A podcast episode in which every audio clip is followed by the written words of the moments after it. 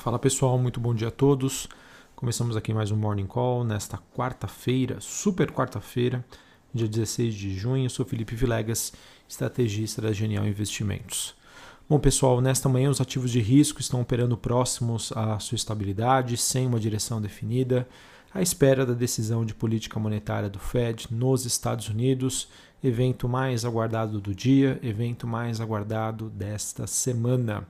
É, até o momento, o VIX, o índice do medo, do medo, segue bastante comportado, uma alta leve, 0,18, na faixa dos 17 pontos. O DXY, motorista dos ativos de, de risco, o dólar index, o dólar contra uma cesta de moedas caindo levemente 0,04% no patamar dos 90,5 pontos e os títulos de rendimento nos Estados Unidos, as treasuries de 10 anos, com uma queda de 0,68 no patamar de 1,48, 1,49. Ou seja, pessoal, é, esses indicadores aí é, bastante tranquilos, por enquanto nenhum deles é, nos trazem aí, digamos, qualquer pista sobre o que, que vai acontecer nesta quarta-feira. Sobre o desempenho das commodities, a gente tem o petróleo é, tendo uma leve alta nesta manhã. O Brent, que é o contrato negociado na Bolsa de Londres, caminhando em direção dos 75 dólares o barril. E esse movimento acontece depois da divulgação de dados da indústria que apontaram para uma queda substancial nos estoques de petróleo nos Estados Unidos. Então, o petróleo, por enquanto, segue bastante bem sustentado. Por outro lado, a gente tem o cobre, que é, iniciou, né, digamos, a, a sua cotação em alta e depois acabou revertendo para o movimento de baixa. Esse movimento de baixa acabou puxando também as ações de mineradoras que acabam recuando na Europa, e tudo isso é, depois que a China ordenou que as empresas estatais devam conter a sua exposição a commodities no exterior com o objetivo de controlar a alta dos preços das matérias-primas. Ou seja, pessoal, mais um fator aí que acaba jogando contra é uma tese de investimentos que estava sendo aí bastante explorada, vem ainda sendo bastante explorada nos últimos meses, que é a de valorização e apreciação das commodities. É, vamos acompanhar, não é novidade para o mercado essa questão da China em suas tentativas né, de controlar os preços das commodities. É, vejo um, uma certa é, presença aí da China com o objetivo de tentar é, afastar investidores especulativos, mas é algo que deve, sem soma de dúvida, ainda trazer bastante volatilidade. Tá? Eu acho que ainda permanecem né, as teses de crescimento econômico, é, ainda há espaço para uma valorização das commodities, sem sombra de dúvida, quando a gente compara com ciclos anteriores, mas no curto prazo, até que é, a gente tenha alguma definição aí sobre tudo que está acontecendo envolvendo China, acredito num, num movimento aí de volatilidade, de acomodação ou até mesmo realização é, de lucros para esses ativos, tá bom?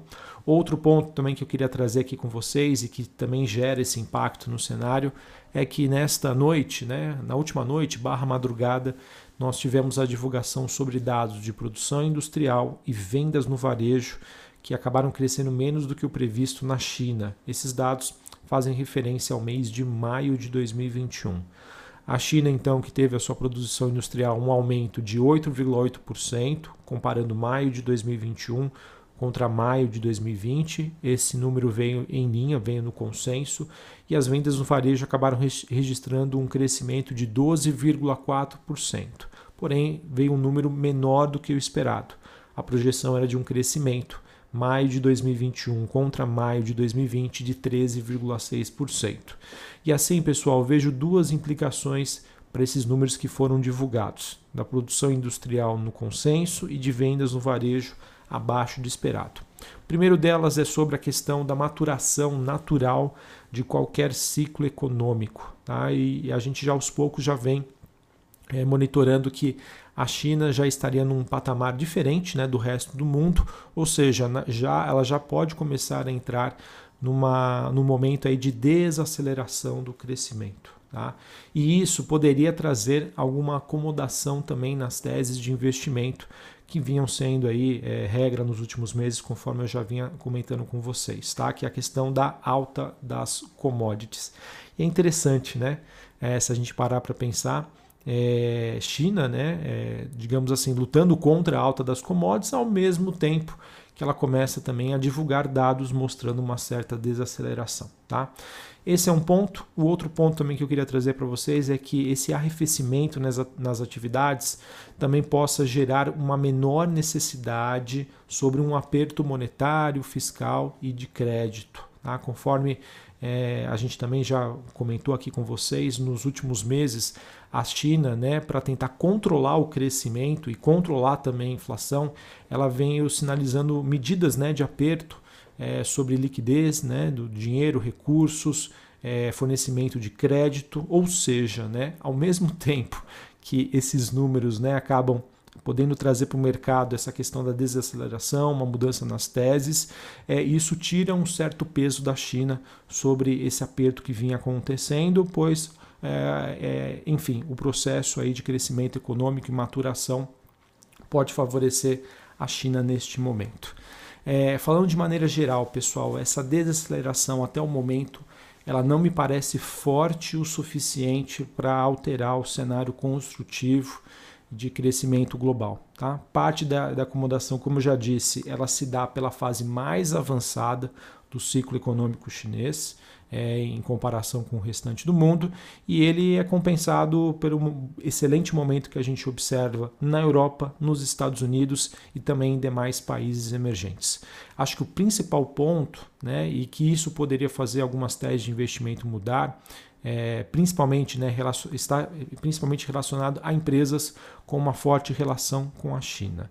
E apesar dos sinais anteriores, acho que assim, mesmo assim, a gente precisa acompanhar nos próximos meses no detalhe para entender a velocidade e a magnitude deste movimento. Fica aí no radar, mas por enquanto eu acredito que o principal tema do curto prazo é sobre a decisão do Fed. Tá? E eu vejo que quais os pontos que a gente deve monitorar e observar sobre a decisão que acontece hoje a partir das 3 horas da tarde, horário de Brasília. Bom, se o Fed manter a sua política monetária inalterada, né, é, ou promover né, importantes alterações no comunicado, a gente deve observar sobre a sua linguagem em relação a uma atualização mais otimista de crescimento ou sinais de uma inflação mais elevada. Tá? Por enquanto, eu vejo que o mercado segue bastante dividido entre uma possível sinalização de um começo de um debate em torno de uma redução de, desses estímulos, né, o quantitative easing, e assim como uma revisão também em relação ao time sobre o começo desse processo de normalização monetária. Tá? Ao meu ver, parte disso já está incorporado nos preços do mercado. O que falta o mercado saber é se isso vai acontecer agora ou essa sinalização vai acontecer agora ou somente no encontro em Jackson Hole que acontece é, no mês de agosto lá nos Estados Unidos. Na minha opinião, a grande surpresa seria se o Banco Central americano optasse por já iniciar parte desse processo agora no curto prazo, e isso poderia trazer algum tipo de reação mais negativa dos ativos de risco. Isso também vale aí para uma eventual, porém improvável, retirada da sinalização de que o Banco Central americano acha a inflação corrente como transitória. Tá? Lembrando que esse é um ponto bastante sensível para o mercado e não podemos descartar, claro, né? se ele ocorrer, pode trazer ainda mais volatilidade. Beleza, pessoal? Então acho que esse é o, esse é o grande tema aí do mercado hoje. Banco Central Americano já vai começar a sinalizar agora uma retirada de estímulos, ele vai deixar somente para agosto. Se ele sinalizar agora como vai ser essa comunicação, como vai ser a velocidade disso, de que maneira isso vai acontecer, essa é a grande dúvida do mercado.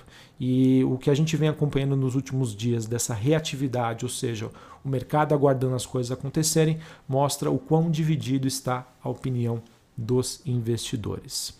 Vamos falar de Brasil? O Brasil também hoje faz a sua decisão sobre política monetária, taxa de juros, é esse movimento que acontece hoje após o fechamento do mercado. É, Acredita-se que essa divulgação aconteça entre 6 horas da tarde ou 6 e meia. Tá? Por enquanto, uh, acreditamos que o Compom deve elevar a taxa Selic, né, a Selic em 0,75, ou seja, né, de 3,5% para 4,25.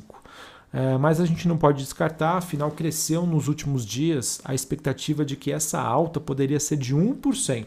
Tá? ou seja, a Selic sair de 4 e 3,5% para 4,5%. A aposta principal do mercado é de uma alta de 0,75%, cresceu nos últimos dias uma aposta de 1%. Eu acho que um ponto de impacto é, e que será é, monitorado pelo mercado em relação ao comunicado do Banco Central é se o mesmo irá retirar a sinalização de que o ajuste de política monetária será parcial. Tá? E isso acontece diante aí dos novos vetores inflacionários e de sinais mais robustos de crescimento. Então vamos acompanhar. Na minha opinião, o mercado ainda segue bastante dividido, ou seja, né, a decisão aí pode, sem sombra de dúvida, impactar os mercados amanhã. Uh, na minha opinião, um banco central mais hawkish, ou seja, né, mais forte aí no seu comunicado, é, sinalizando que esse aperto poderia acontecer mais rápido, traz um alívio para o dólar. É, perdão, para o real ante o dólar. Se isso acontecer, pode ser negativo para as empresas exportadoras. Um banco central mais dovish né, teria um movimento contrário, tá? poderia, poderia trazer um, aí sim, né, um alívio para o dólar e ser positivo aí para as exportadoras. Bom, pessoal, outros pontos que eu queria trazer aqui para vocês em relação ao Brasil foi um anúncio que foi feito recentemente pelo presidente Jair Bolsonaro. Ele disse que o Bolsa Família, né, é de 300, no valor de 300 reais, já estaria praticamente acertado. É, essa foi uma reportagem que saiu no jornal o Globo e assim o benefício passaria, né, de em média de 190 reais para 300 reais. É, além disso, né, o presidente confirmou na entrevista que o Ministério da Economia já está estudando né, o pagamento de mais duas ou três parcelas do auxílio emergencial após o final da rodada atual, que acontece é, agora no mês de julho. O grande problema disso, pessoal, é que, segundo a apuração do, de uma reportagem do Estadão, né, barra broadcast, esse anúncio do novo Bolsa Família de 300 reais surpreendeu até o próprio governo. Tá? Técnicos do governo apontam que levar a média desse benefício para 250 reais, ou seja, de 190 para 250, já representaria um custo adicional de 18,7 bilhões de reais para o ano que vem e elevar né, o número para 300 reais, como teria anunciado o presidente, teria um efeito ainda maior nas despesas aí com o programa. Tá? O é, que, que, é importante, pessoal? Na, nessa reportagem do Globo, que trouxe a, essa informação, Uh, há uma expectativa né, trazida em conjunto de que o Ministério da Economia iria propor um corte de despesas é, em ministérios, inclusive das Forças Armadas, um remanejamento de, de, recursos de programas mal avaliados, né, com o objetivo de bancar esse novo Bolsa Família. Então estariam na mira né, programas como o seguro defeso, isenções tributárias para alguns setores e também no caso né, o governo como já disse, né, já estaria trabalhando para anunciar esse novo programa ainda na primeira quinzena de julho. E se isso acontecer, né, de, dessa maneira, tudo bem. Eu acho que havendo uma contrapartida seria positivo.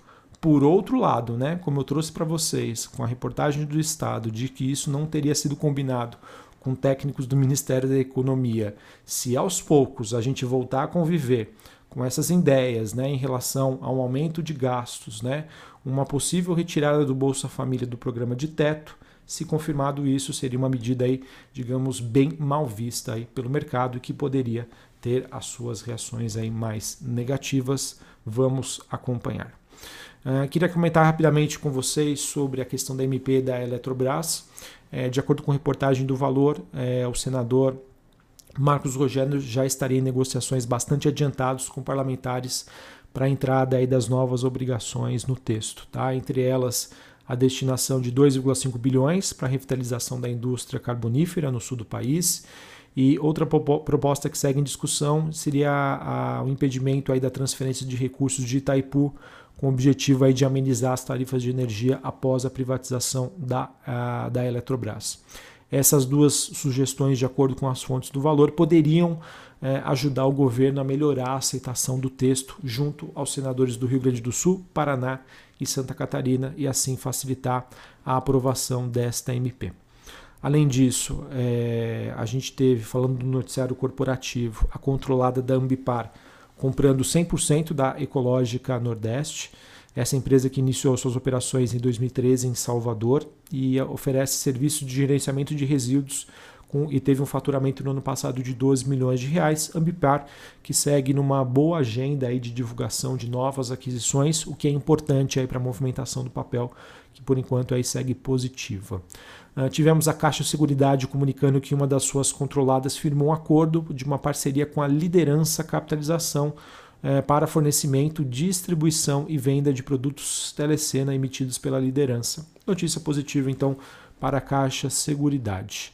Uh, a gente teve dados do Serasa Experian que mostraram que o comércio físico brasileiro registrou uma alta de 13,7% nas vendas para o Dia dos Namorados em comparação com o mesmo período do ano passado.